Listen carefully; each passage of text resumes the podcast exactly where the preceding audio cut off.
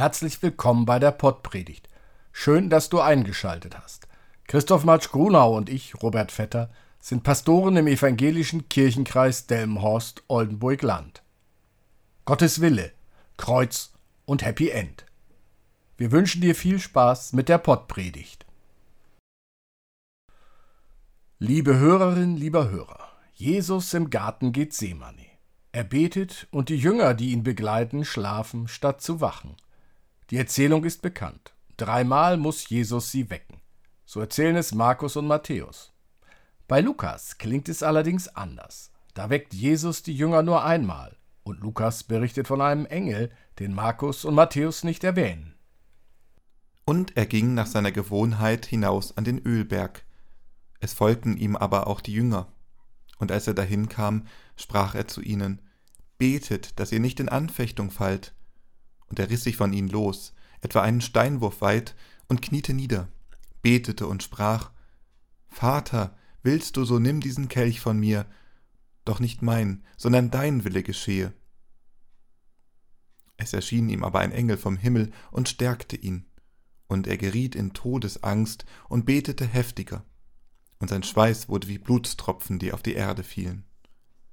Und er stand auf von dem Gebet und kam zu seinen Jüngern und fand sie schlafend vor Traurigkeit und sprach zu ihnen, Was schlaft ihr? Steht auf und betet, damit ihr nicht in Anfechtung fallt. Liebe Hörerinnen, lieber Hörer, warum berichtet Lukas so anders als Markus und Matthäus? Diese Frage soll mit dem Blick auf das, was bei Lukas anders ist, beantwortet werden.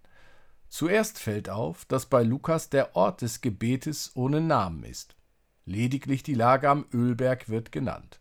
Dann fordert Jesus bei Lukas alle Jünger und nicht nur drei auf, zu beten und nicht zu wachen wie bei Markus und Matthäus. Im Gebet Jesu betont Lukas den Willen Gottes.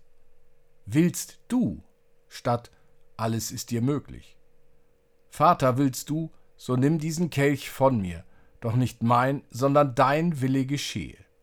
Und dann kommt der Höhepunkt dieses kurzen Abschnittes. Jesus betete gerade, dein Wille geschehe, und schon wurde ihm klargemacht, was dieses bedeutet. Als Antwort auf sein Gebet schickte Gott einen Engel, der Jesus für das, was kommt, stärken sollte. Die Strafe für Hochverrat war bekannt. Oft wurden die Toten an den Kreuzen hängen gelassen. Die Angst kommt über Jesus und Lukas verstärkt für die Leser und Leserinnen dieses Gefühl durch das Beschreiben des Angstschweißes mit dem Vergleich der Schweißtropfen mit Blutstropfen. Gott macht Jesus klar, du wirst am Kreuz sterben. Lukas gibt in seinem Text den blutigen Hinweis auf das Kreuz, wo Markus und Matthäus nur vom Kelch sprechen, der von Jesus genommen werden könnte. Warum macht Lukas dies? Weil er Jesu Botschaft zu den Menschen bringen will und er als Schriftsteller gelernt hat, was die Menschen gern lesen.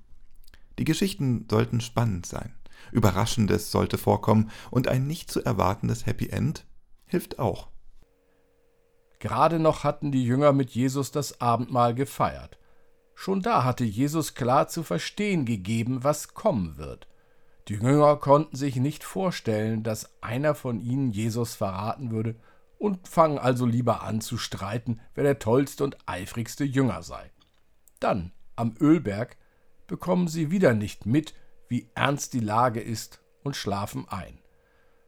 Dass die Jünger begriffsstutzig sind, hat nun ein Leser oder eine Leserin sicherlich schon verstanden, wenn vom Schlafen der Jünger nur einmal berichtet wird. Warum also noch zweimal das gleiche erzählen? Also streicht Lukas die Wiederholung. Und dann wie bei Jesu Taufe macht Lukas nochmal klar, dass Jesus der von Gott Gesandte ist. So schickt Gott den Engel vom Himmel zu Jesus, um seinem Sohn zu sagen, ich bin bei dir, ich stütze und stärke dich. Im Konfirmandenunterricht lässt sich gut beobachten, wie dieser Unterschied von Markus und Matthäus zu Lukas wirkt. Wenn die Konfirmanden und Konfirmandinnen die Geschichten spielen, dann wird aus den Berichten bei Markus und Matthäus eher eine Komödie. Wenn es der Bericht nach Lukas ist, bekommt das Spiel einen ganz anderen Grundton. Da wird es dramatisch. Die Stichworte Engel und Blut wirken. Den Begriffsstutzigen wird gesagt, betet, dass ihr nicht in Anfechtung fallt. Denkt daran, dass nicht euer Wille zählt, sondern Gottes Wille. Selbst Jesus kann den Lauf der Dinge nicht aufhalten. Gottes Wille zählt. Den Eingeschlafenen wird gesagt, nicht schlafen, nicht die Augen verschließen vor dem, was kommt. Bleibt wach und betet. Steckt den Kopf nicht in den Sand. Verschließt die Augen nicht vor der Wirklichkeit. Lasst euch stärken. Gott ist da. Gott stärkt euch. Amen. Der Segen des Herrn und seine Barmherzigkeit komme über dich durch seine Gnade und Menschenliebe alle Zeit, jetzt und immer da und in alle Ewigkeit. Amen.